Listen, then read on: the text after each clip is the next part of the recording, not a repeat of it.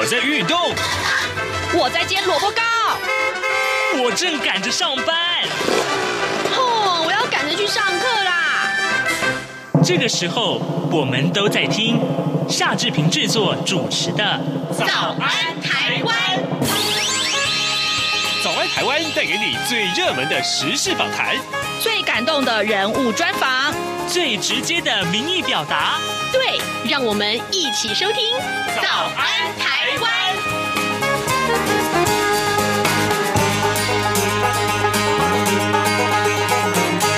早安，台湾！我是夏志平。今天是二零二零年的七月九号，星期四，礼拜四，我们进行刘碧荣时间这个单元。待会儿我们要跟呃东吴大学的呃呃政治系的刘必荣教授连线了。我们请刘老师跟大家来谈一谈有关于最新的这些国际外电有哪些可以分析的内容。那么在跟刘老师连线之前呢，我们会来看一看各平面媒体上面的头版头条讯息。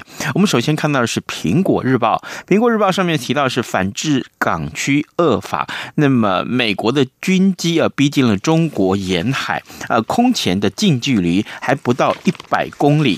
内文是这样提到的：美国的军机啊步步逼近中国。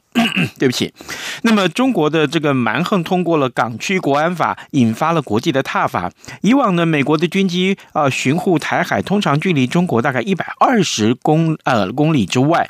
但是呢，昨天这一架美国军机啊，呃，这个距离广东大概只有九十一点二五公里，不到百公里。那么专家指出，这是美中硬杠同时秀肌肉。抱歉啊，今天的状况。另外呢，我们看到是《自由时报》，《自由时报》上面提到，这也是一则外电。然后，美国联邦调查局的局长瑞伊啊，他七号痛批中国正透过政府指示进行窃盗和恶意影响力行动，要取代美国成为全球唯一强权，是美国最大的长期威胁。呃，除了呃经济窃密和境外执法，北京也积极。干预美国的政治，呃，企图施压啊，美国政治人物不要访问台湾，这是《自由时报》上面的头版头条讯息。而《中国时报》同样也是锁定在这一则外电的，就是美国呃明年就要退出 WHO 了，呃，川普就是美国的总统，他 IP 目光短浅啊，陷所有的人于险境。呃，所以我们看到这样的内文，美国总统呢，川普昨天将退出世界卫生组织，也就是 WHO 的这个正式通知递交国会和联合国的秘书长，表示呢，将会在二零二一年的七月六号啊正式退出世卫。那么，美国的民主党的总统候选人拜登，他强调说，他如果当选总统的话呢，那第一天就会宣布重返世卫。美国的国务卿庞佩奥最近。表示将会力挺中华民国啊，参与十一月举行的世卫大会。那美国退群的意味着，呃，这个台湾参加世卫组织活动的机会可能会更加渺茫。这是中国时报上面所提到的这一则讯息。而联合报上面提到这是一则弊案呢，这是怎么回事呢？呃，我们看到联合报的内文啊，啊，呃，立法院长苏呃。呃，不是，这国民党的立法院的这个党团昨天举行了记者会，揭露总统府的秘书长啊苏家全啊，他的外甥啊，呃，唐荣铁工厂的这个总经理张仲杰遭到经济部调查四项弊案，包括了制服、员工旅游等采购案呢，都由自家人啊这个呃承包，那么毫无避讳啊，呃，内部调查的结果属实，不但没有惩处，也没有函送，公文更被列为机密，国民党立法委员就直批说，这根本就是国王人马系统性的包庇，所以呢，这看来是一则弊案的消息啊。当然，呃，联合报的头版上面呢，也同时把美国正式退出世卫啊的这个消息也放在头版报道，可见这个消息也受到大家的重视啊。好，另外两份财经专业报纸《经济日报》啊、提到的就是台股一一呃一二千金啊，这个呃法人点将，这是怎么回事呢？呃，继外资高喊联发科呃玉晶光攻上千元大关，好，这个就是呃有十二档这个这千元大关的这个股票，那么当然也看出大家对台北股市未来的这个呃信心。然后《工商时报》提到的是联发科攻上了兆元俱乐部，这也是很重要的股票投资的讯息。现在时间是早晨的七点零五分十五秒，我们先进一段广告啊，广告过后马上就回到节目的现场来。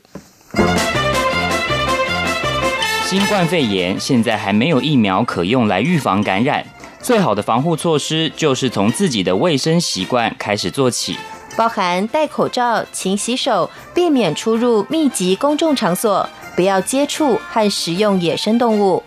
就医时要确实告知旅游及接触史，防范疫情，守住健康。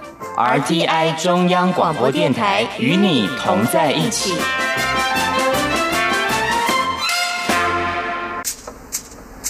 早安，台湾，你正吃着什么样的早餐？吐司加火腿蛋，咬一口，然后收听中央广播电台。早安，台湾，刘碧荣时间。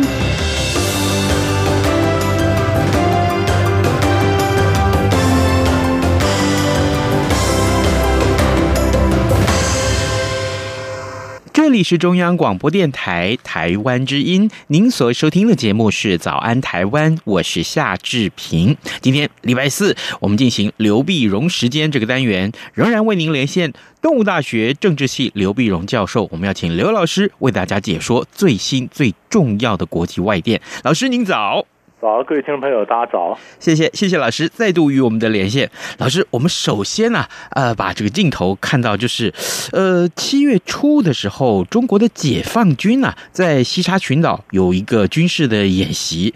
那正好前一阵子我们也有报道过，就是美国有派了两艘的航空母舰在菲律宾海啊，呃，来操演。那正好。我们看到台湾，台湾也有这个三十六号演习。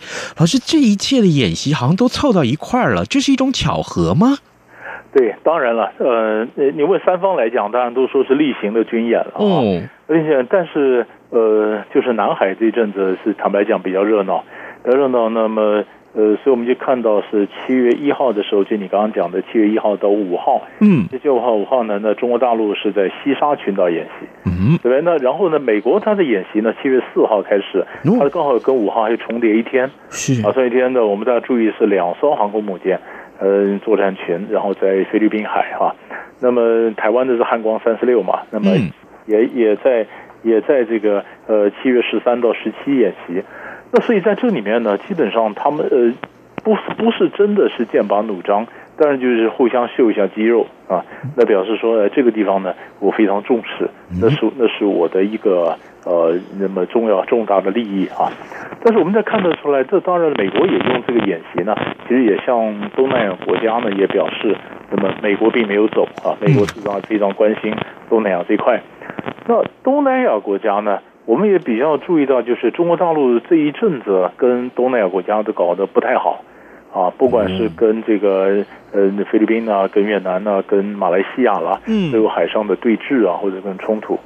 所以，呃，中国七月一号一演习以后，七月二号呢，菲律宾和越南就表示了抗议，啊，就表示抗议，说，哎，你这个侵犯到主权啊，挑衅啊，等等。但是可以看得出来了，就是大家都要尊重主权，然后大家都要展示演习、展现武力，但是并不是真的会擦枪走火对抗，只是显得这块地方呢有一点紧绷啊，或者说它有一点热闹。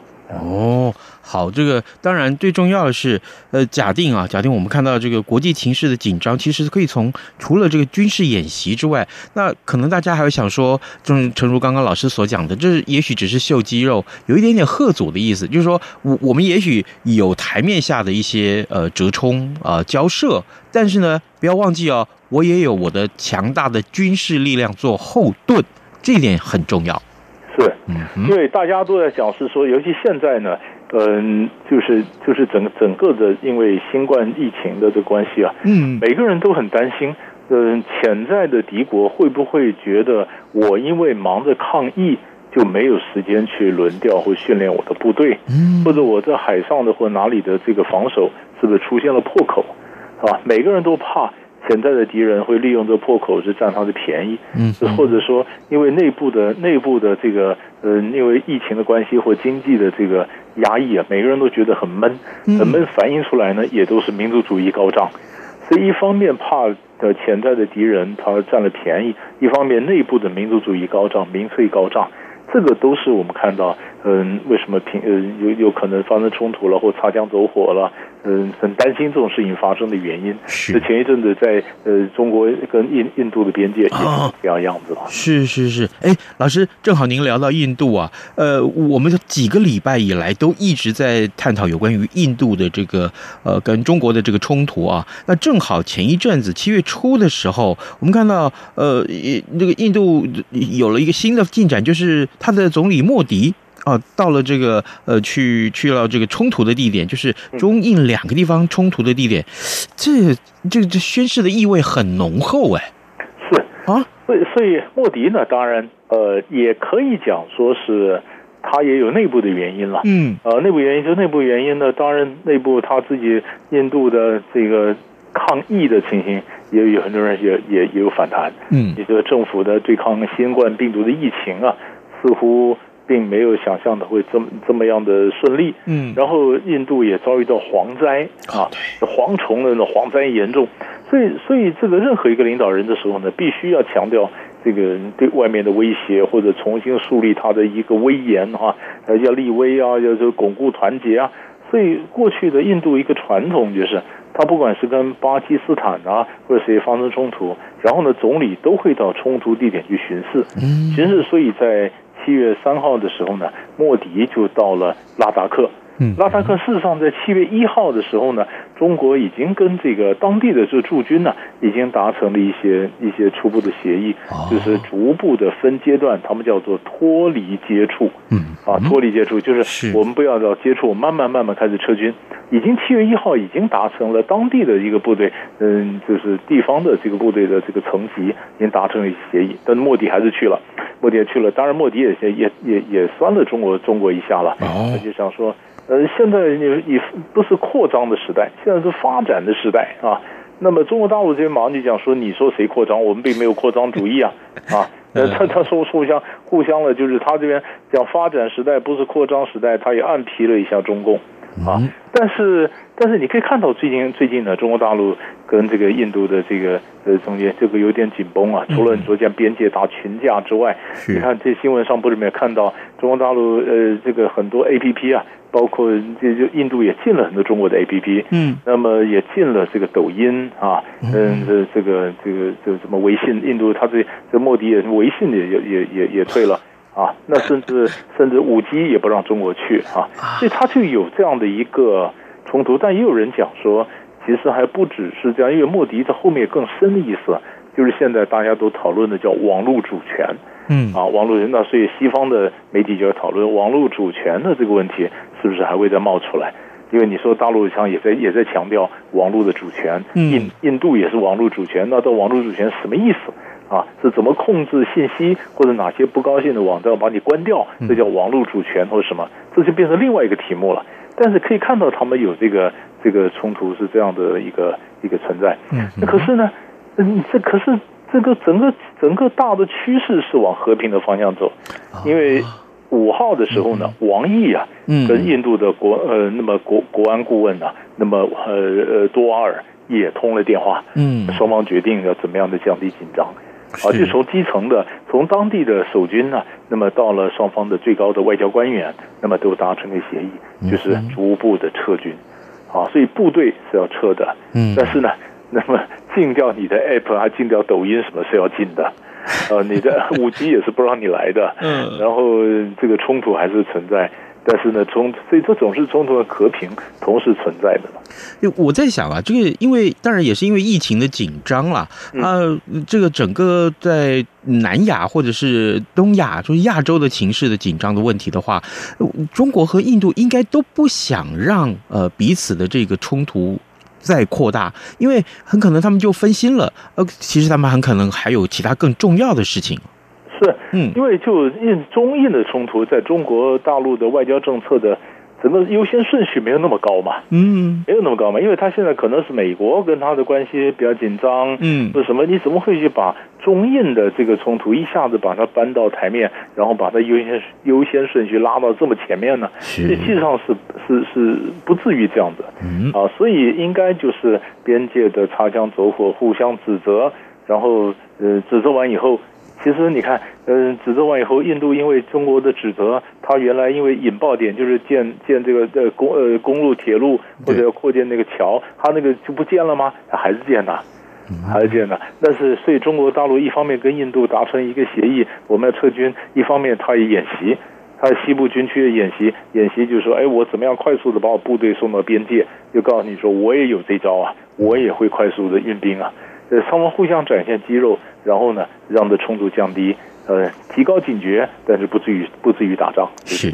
好的，各位听众，今天早上志平非常荣幸啊，能够再度为您连线东吴大学政治系刘碧荣教授。我们请刘老师呢为大家啊分析重要的新闻外电。首先，我们就锁定了有关于南海的情势，还有就是中国跟印度之间的关系啊。呃，看来这个呃中印关系可能未来我们还要在更多的这时间来观察它。呃，另外啊，接下来我想请教呃老师，就是俄罗斯。啊，好奇怪！我我真的觉得，我们台湾人在讲，就是闽南人会在讲说啊，最笨的就是去当总统啊，有这么个闽南语的俗谚啊，可以这么说啊。那这个可是啊，现在在俄罗斯，哎，普京他好像很喜欢当总统，当上瘾了。对，这个这个这个普京啊，是非常非常有意思。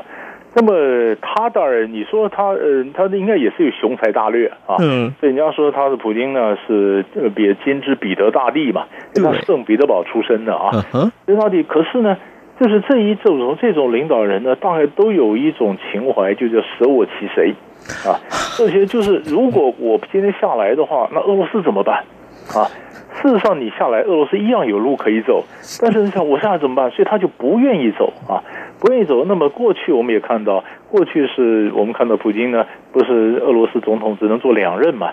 那两任完了以后不能连任，所以第三任他就叫他的小老弟梅德韦杰夫那出来担任总总统，他来帮你当当下手嘛，啊，是当下手当了一任总理。那任完了以后呢，然后他们再换位置再选，然后呃，普京又当选总统，然后梅德韦杰夫帮他当下手当总理。可是两任又快完了。那看完了怎么办呢？那怎么办？再做吗？再做一个方法，再来一次。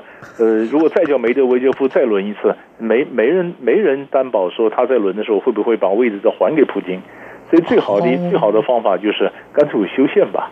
啊，那修宪呢？那原来这个任就不受到任期限制了。嗯，不受任期限制，那我再当选的话，我根据新宪法又可以做两任，是吧？所以这就是修宪。那么那么修宪呢？嗯，俄罗斯呢就就修宪的中要经过公投。公投，他六月二十五号开始开始公投，是。公呃，那么公投最后最后的结果呢是七月二号的时候中选会公布，那公投结果修宪成功啊，七十七点九二百分之七十九二的人支持修宪，二十一点二七反对，那也就是说，让这修宪完了之后呢，根据新的宪法，普丁在二月呃在二零二四年届满之后还可以再连任两次，那做满呢，做好做满就到二零三六。啊，二零三六，二零三六，那换句话说，呃，做好做满还可以还可以再做嘛。他如果身体好的话，他到做做满任期应该没有问题啊。那所以所有的俄罗斯人如果想当总统的，你有任何的政治的生涯规划，你全部被断头了。然后你怎么怎么弄啊？所以所以你就发现。呃，这就是所谓的你说用民主的方法修宪，他还是可以行他各种威权统治或者延续他的这个任期。嗯，呃，所以这就是这就是俄罗斯俄罗斯当初跟美国的关系下搞坏的原因，就是因为普京第三度出来当总统，嗯，搞坏。那么现在更是这样连任呢，更是更是就是恶式的所谓的俄国式的民主，你可以看得很清楚了。老师，你刚刚说那个数字，我真的有点被吓到哎，七十七点九二啊！对，所以这个让很多的总统都非常的羡慕。怎么会有这么高的？嗯，然后让他能够竞选连任啊？这当然你，你你当然讲说是跟他的政治统治啦，他的什么制度有关。你当然可以说俄罗斯的文化，他们的民情，他们也觉得我们也很习惯有这样的一个强人。嗯嗯，是是，所以所以所以这个这个是别的国家没办法效法的。但是你可以发现一件事情，就是政治强人能干的都有舍我其谁的情怀。然后都想延长任期，这在很多国家都看得很清楚。我记得老师曾经在节目中也跟我们分析过，在俄国的境内也有一些反对势力啊，一些反对的力量。可是这个时候这样来看，这反对力量好像相对来讲声音就小好多好多了。以前以前当然也也有也有一些年轻的，那么比如说这个石油公司的老板呢，这个。嗯，这个也想也想挑战普京，后来都没有成。嗯，没有成。我们以前经常开玩笑，那些有钱的人就是，呃，一个俄罗斯最有钱的男人想挑战俄罗斯最有权的男人，啊有钱的挑战有权的，那结论当然是有权的赢嘛。嗯，而且他只要他只要怎他怎么整你呢？他只要说你查税嘛。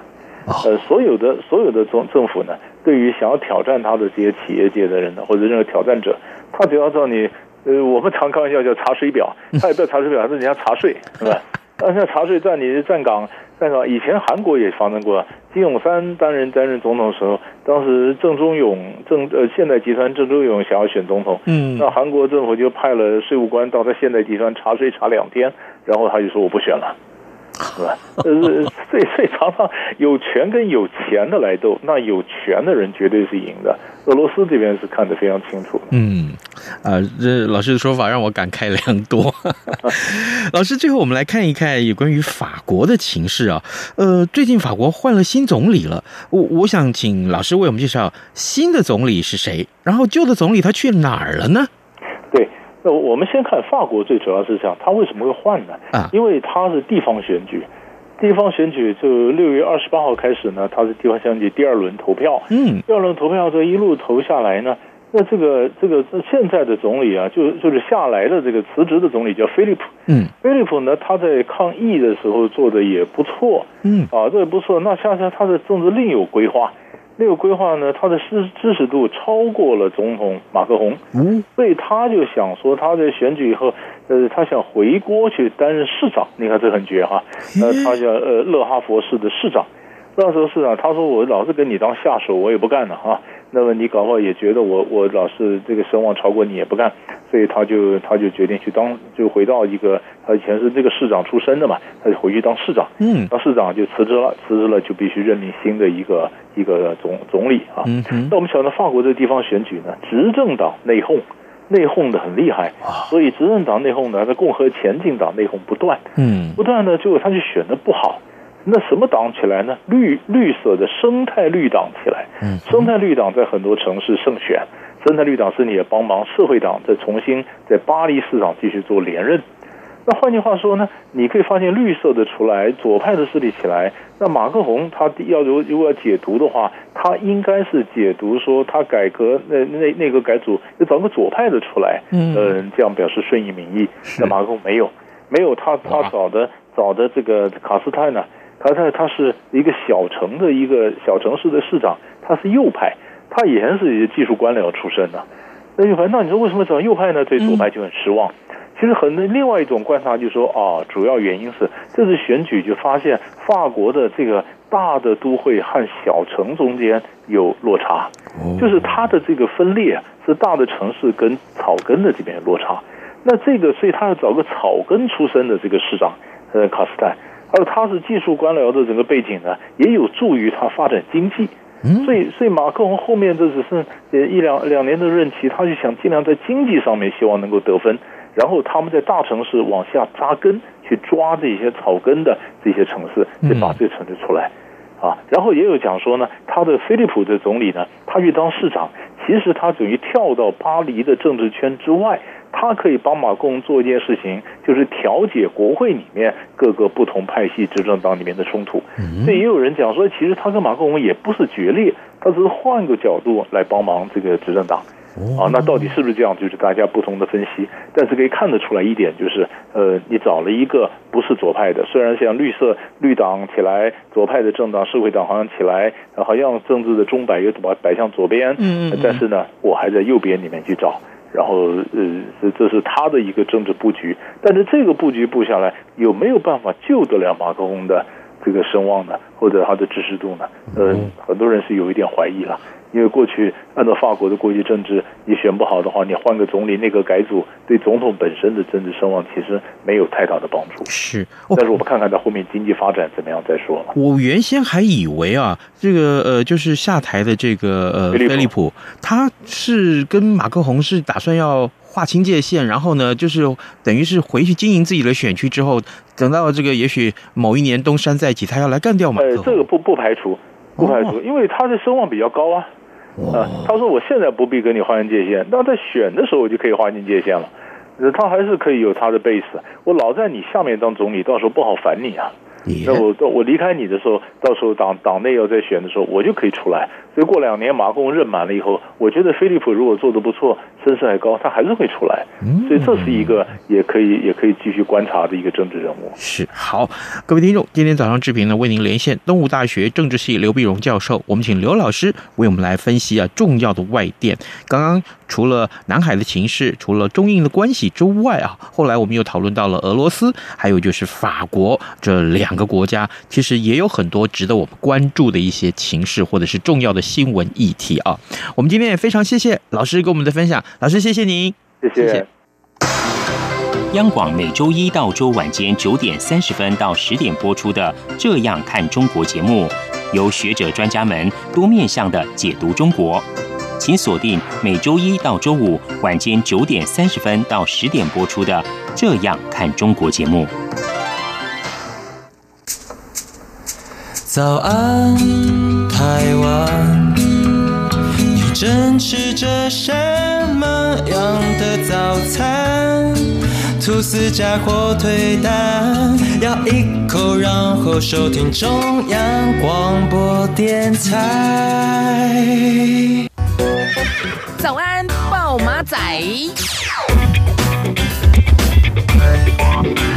这里是中央广播电台台湾之音，您所收听的节目是《早安台湾》，我是夏志平。呃，此刻时间早晨七点二十七分十四秒啊，来，我们来看一看今天还会有哪些重要的新闻。我们看到《自由时报》的头版呢，上面披露了这则讯息：无薪假骤减五千九百九十人，国旅热潮啊，神救援。好，这也当然就是提到这过去这几个礼拜的周末以来，我们看到所谓的媒体上太。太多太多的用报复性旅游这几个字啊，就是表示说在疫情之下呢，呃，突然啊，呃，大家没办法出国嘛，所以只好在这个国内旅游，在台湾的内部的自己的旅游，结果呢有这个。爆多的爆多的人潮啊，那那现在就看到这个让呃比这个可以说是沉寂很久的旅游市场啊，其实再度受到瞩目。但但是呢，从事有关于跟国外旅客来台的这些相关的旅游产业，可能目前还是有很大的困境啊，这一点值得大家一起来关注。啊另外呢，我们看到今天会有这一则讯息啊，就是呃台版 N 号房再上演啊，N 号房事件，我相信大家都非常的清楚了，不容呃不必由我这边多赘述。呃今年六月份，台湾爆出了一名三十八岁的李姓男子透过呃交友软体，呃这个诱奸年仅十一岁的女童啊。那上个礼拜更爆出了台南市有一位赖姓毒贩啊，利用赠送手机游戏点数这些方式去诱骗不满十二岁的男女童拍摄裸体影片。呃，大概受害的儿童遍布全台，大概有三十人。这个相关的跟儿童权益相关的问题啊，呃。呃，这个儿盟就进行了二零二零年的年儿少的这个呃网络隐私呃跟这个网友互动调查报告。这个调查报告里面，今天要揭露了，其实有很多很多大家应该要关注的重点。我们对于儿童的保护够吗？还有在网络上啊，这样一个不设防的这个领域里面，儿童也不知道要保护自己，于是乎呢，呃，总是成为被害者。这一点太让太多的有心人士能够入侵。哦，我特别要呼吁大家重视这个问题，好不好？呃，网络安全太重要了，呃，网络的权益也很重要。但是呢，儿童的安全啊，这个责无旁贷，我们一定要重视它。好的，今天节目时间也到了，志平就跟您说拜拜，咱们节目明天再见喽。